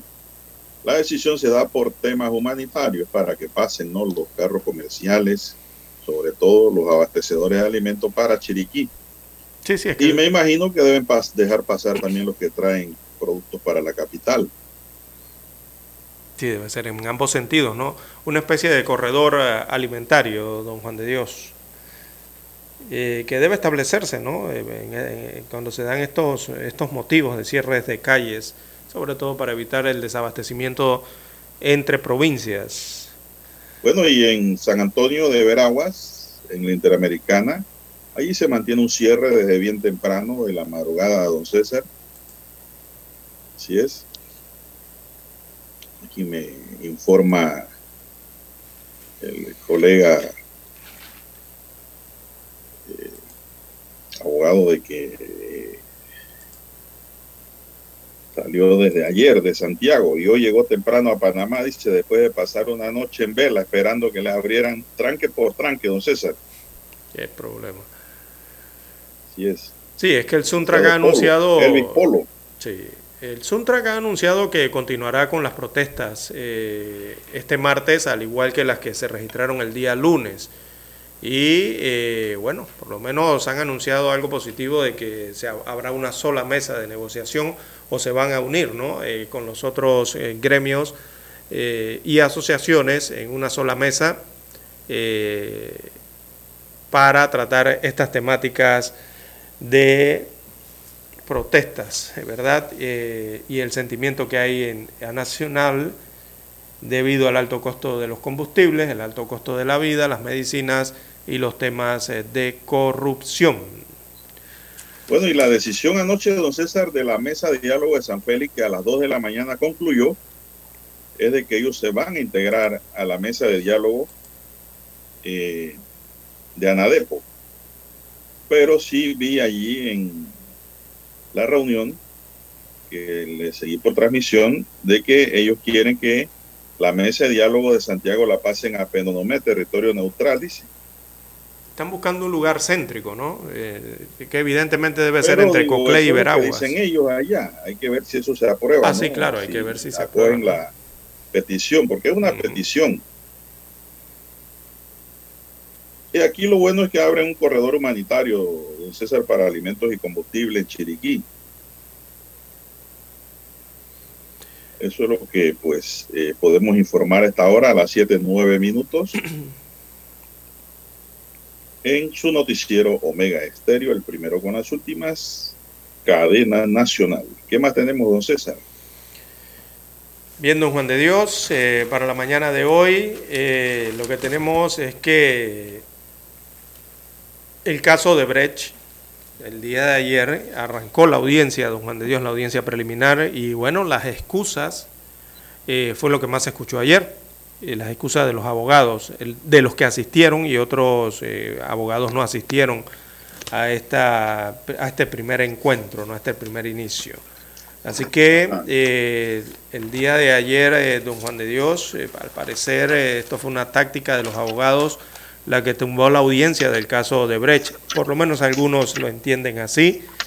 Eh, la ausencia de abogados defensores eh, de varios de los imputados eh, por la presunta comisión del delito de blanqueo de capitales en el caso de Brecht obligó a la jueza tercera liquidadora de causas penales, Valoisa Martínez, a suspender la audiencia preliminar de este proceso que debía efectuarse ayer, lunes 18 de julio.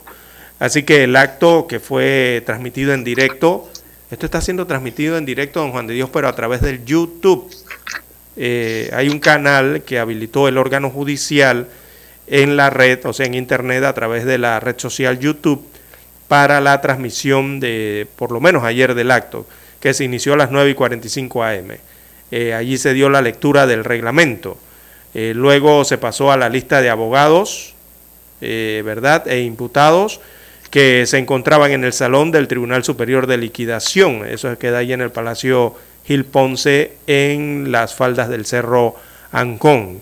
Eh, allí entonces eh, la jueza mm, Martínez advirtió que la suspensión de la diligencia se daba por la inasistencia de un grupo de abogados defensores porque dicha, eh, perdón, dicha posposición, pero que dicha posposición solo se dará una vez, eh, según advirtió la jueza, una sola vez.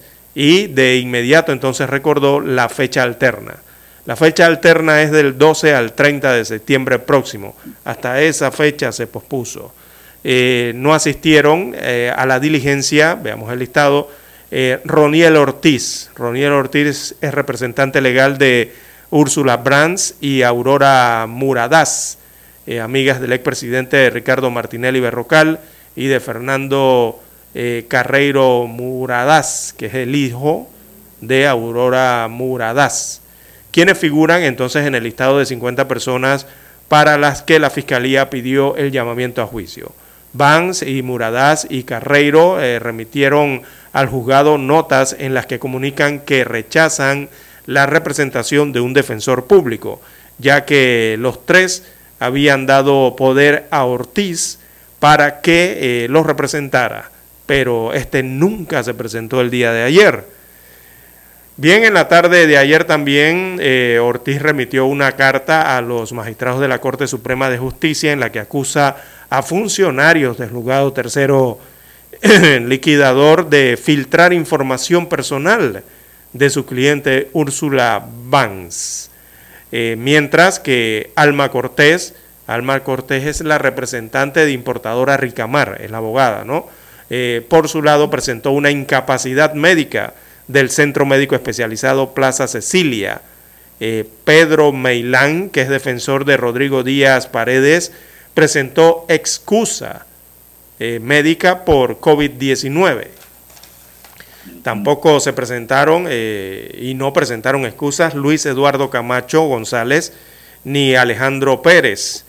El primero es el abogado del sustituto de Ricardo Alberto Martinelli Linares, este es uno de los hijos del exmandatario. Y Alejandro Pérez eh, defiende a María Rivera Vigas, también conocida como amiga de Ricardo Martinelli, dice el diario La Prensa hoy. Así que la jueza Martínez dijo que se multaría con 100 dólares a aquellos abogados que no presentaron excusas por su inasistencia. Esto obligó entonces a que la audiencia se pospusiera, don Juan de Dios, para el mes de septiembre. Ajá. Bueno, eh, aquí leo que solo una multa, don César, contra de Camacho, hijo.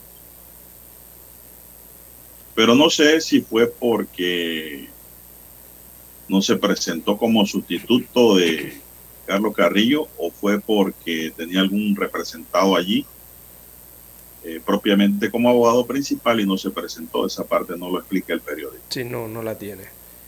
Eh, tampoco Bueno, se- y lo otro es que aquí me pregunta un oyente, dice, licenciado, usted dijo que eh, la audiencia se podía realizar si el imputado no comparece. Claro, Claro. claro que se puede hacer. No, ayer no fue ni Porque Martinelli. ayer ni explicaron a algunos abogados que tenían que estar, dice, presente don César, el imputado y su defensor. No, no. es un principio general que nos da la audiencia preliminar. Pero la inasistencia del imputado o del querellante oportunamente notificado de la audiencia no impide que se lleve a cabo la audiencia.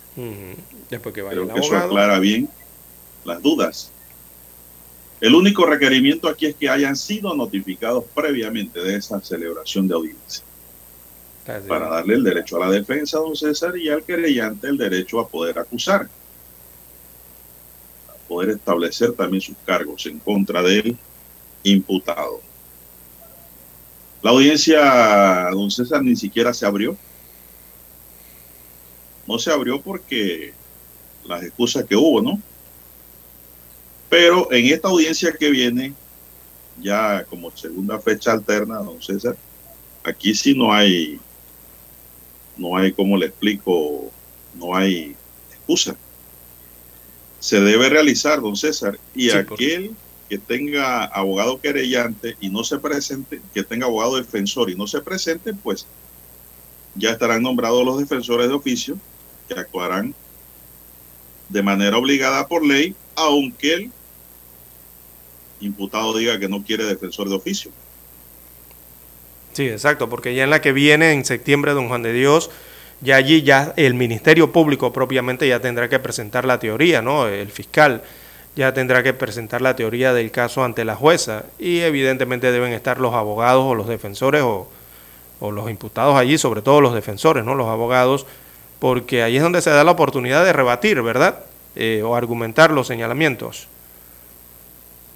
Pero usted sabe, don César, que de aquí a que se dé esa fecha, usted se va a acordar después. De aquí a que se dé esa fecha la nueva audiencia, van a surgir nuevos recursos con el objeto de que la audiencia no se realice en esa fecha. Ya usted verá. usted verá, don César, lo que va a ocurrir. Ah, Bien, Dani, vamos a hacer vamos la última pausa. pausa. pausa para entrar a la recta final. Son las 7:17 minutos. Noticiero Omega Estéreo, 7:30 AM.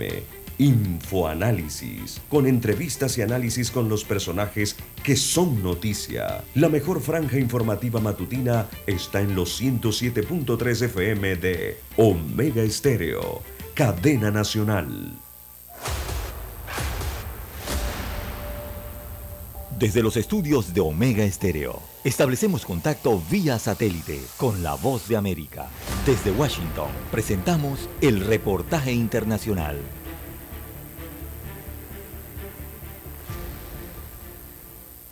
Luego de la controvertida visita del presidente Joe Biden a Arabia Saudita durante su gira por el cercano Oriente, se abre una luz de esperanza de que los principales productores de petróleo en el mundo aumenten los suministros del hidrocarburo, un escenario todavía hipotético y que ayudaría a reducir los elevados precios de los combustibles en Estados Unidos, donde actualmente los consumidores pagan la gasolina más cara de los últimos 40 años. Amos Hochstein, asesor senior de seguridad energética del Departamento de Estado de Estados Unidos, habló con la cadena de noticias CBS, donde destacó los logros alcanzados por el mandatario estadounidense durante su viaje y agregó textualmente y citamos, no voy a entrar en la cantidad de capacidad disponible que hay en Arabia Saudita y en los Emiratos Árabes Unidos, Kuwait, etc. Pero puedo decir que hay capacidad sobrante adicional, hay espacio para aumentar la producción. Sin embargo, el funcionario no detalló qué países o en qué cantidad aumentarían la producción del crudo.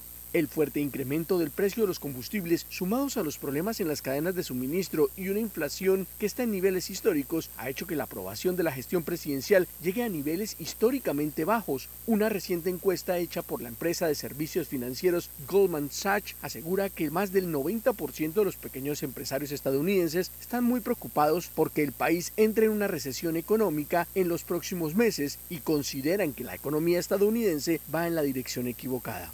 A pesar de que el gobierno del presidente Biden no tiene una garantía clara sobre el aumento de la producción de petróleo por parte de la Organización de Países Exportadores de Petróleo, OPEP, y del Consejo de Cooperación del Golfo, GCC, funcionarios como Hochstein creen que los precios de la gasolina en el país podrían volver a estar cerca de los 4 dólares en promedio por galón, luego de la visita presidencial a Oriente Medio, una noticia que ayudaría enormemente a los consumidores estadounidenses que debieron pagar hasta 5 dólares por galón a comienzos de año algo inédito en el país. Por su parte, el ministro de Relaciones Exteriores de Arabia Saudita, el príncipe Faisal bin Fahad, aseguró que en el encuentro con el líder estadounidense no se abordó el asunto del petróleo. Escucharon vía satélite desde Washington el reportaje internacional. Para anunciarse en Omega Estéreo, marque el 269-2237. Con mucho gusto le brindaremos una atención profesional y personalizada. Su publicidad en Omega Estéreo. La escucharán de costa a costa y frontera a frontera. Contáctenos 269-2237. Gracias.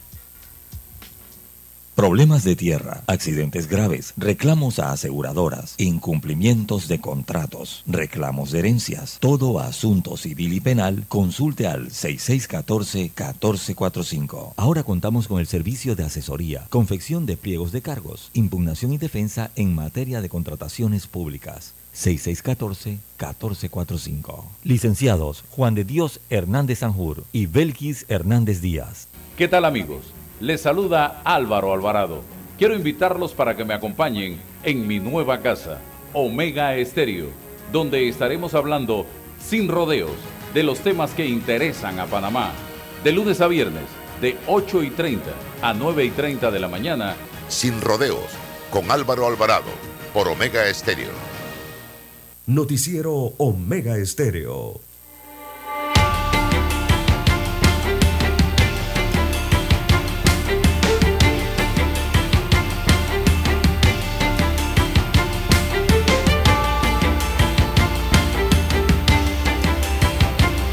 Avanzamos amigos y amigas, 7.22 minutos. Aquí me llega un comunicado.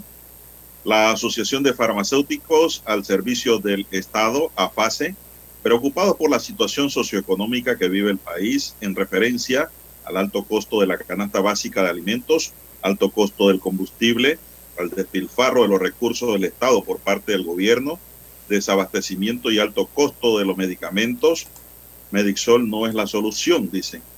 Respaldamos las medidas de protestas pacíficas del pueblo panameño y de todos los grupos organizados. Nos mantenemos alertas y convocamos a nuestra membresía a unirse a las manifestaciones que se están realizando en las diferentes instalaciones de salud sin paralizar el servicio. Vigilias simultáneas tienen hoy martes 19 de julio a las 6, de 6 a 10 de la noche en diferentes puntos del país. En Panamá Metro estarán en vigilia en la Plaza Mirage, en Panamá Oeste en Parque Libertador, en provincias centrales Chiriquí y Bocas del Toro, pues también habrán vigilia y deben asistir vestidos de blanco, dice la AFASE. No descartan medidas de fuerzas mayores de continuar la situación y el gobierno pues no tomar los correctivos de las reclamaciones. Firma la Junta Directiva Panamá 13 de julio del año 2022. O sea que esto viene programado ya desde el 13 de julio. Así que hoy tienen vigilia. Mucha atención los farmacéuticos al servicio del Estado, que son muchísimos. De 6 a 10 en Panamá Metro, Plaza Mirage es la convocatoria. Vestido de blanco. Así que pues ya lo saben también los medios de comunicación, la televisión, para que estén informados sobre esta protesta que nos llega también a través de este comunicado que nos envía la AFASE. Bien, son las 7:24 minutos en su noticiero Omega Estéreo, el primero con las últimas. ¿Qué más hay, don César? Viendo Juan de Dios en el tema de las finanzas, eh, bueno, se hacen eh, comparaciones de, la planilla eh, al pasar de los años en el Estado central y actualmente la planilla eh, hasta el año 2021, un informe detalla que hay, en, se gastan en 12 meses 4.739 millones de dólares en la planilla estatal, eh, por lo menos hasta el 21, y eso ha representado en comparación con años anteriores, por ejemplo el año 2017, Mm, el sector público ha aumentado el 30.7% eh, de la planilla en los últimos cuatro años. Eh, ¿Dónde ha subido la planilla? Bueno, el Estado está conformado por 89 instituciones, recordemos, y un análisis del presupuesto de las entidades que eh, cuentan con más de 50 millones de dólares para gastos de funcionamiento esto lo, eh, las cifras se toman de la Contraloría y se toman del Ministerio de Economía y Finanzas. Bueno, esto refleja que la que más aumentó su presupuesto de funcionamiento es la Universidad Autónoma de Chiriquí, la conocida UNACHI, que maneja ahora un presupuesto 81% mayor al que tenía en el año 2017, o sea, tenía 200 tenía 53 millones de dólares eh, en el 2017 y de eso ha pasado a 96 millones de dólares en las últimas eh, gestiones. Así que esta universidad eh, tiene este año más presupuesto que el que tenía en el 2017 la reconocida Universidad Tecnológica de Panamá. Para ese tiempo tenía 91 millones de dólares según los cuadros eh, y recordemos que la Universidad Tecnológica es una entidad educativa superior que cuenta con mejor ranking eh, internacional respecto al resto de las universidades públicas aquí en el país. Bueno, la UNACHI tiene más presupuesto comparativamente hablando, ¿no? Que la Universidad Tecnológica de eh, Panamá respecto a estas comparaciones que se hacen del presupuesto de los últimos años. Bueno, se nos acabó el tiempo.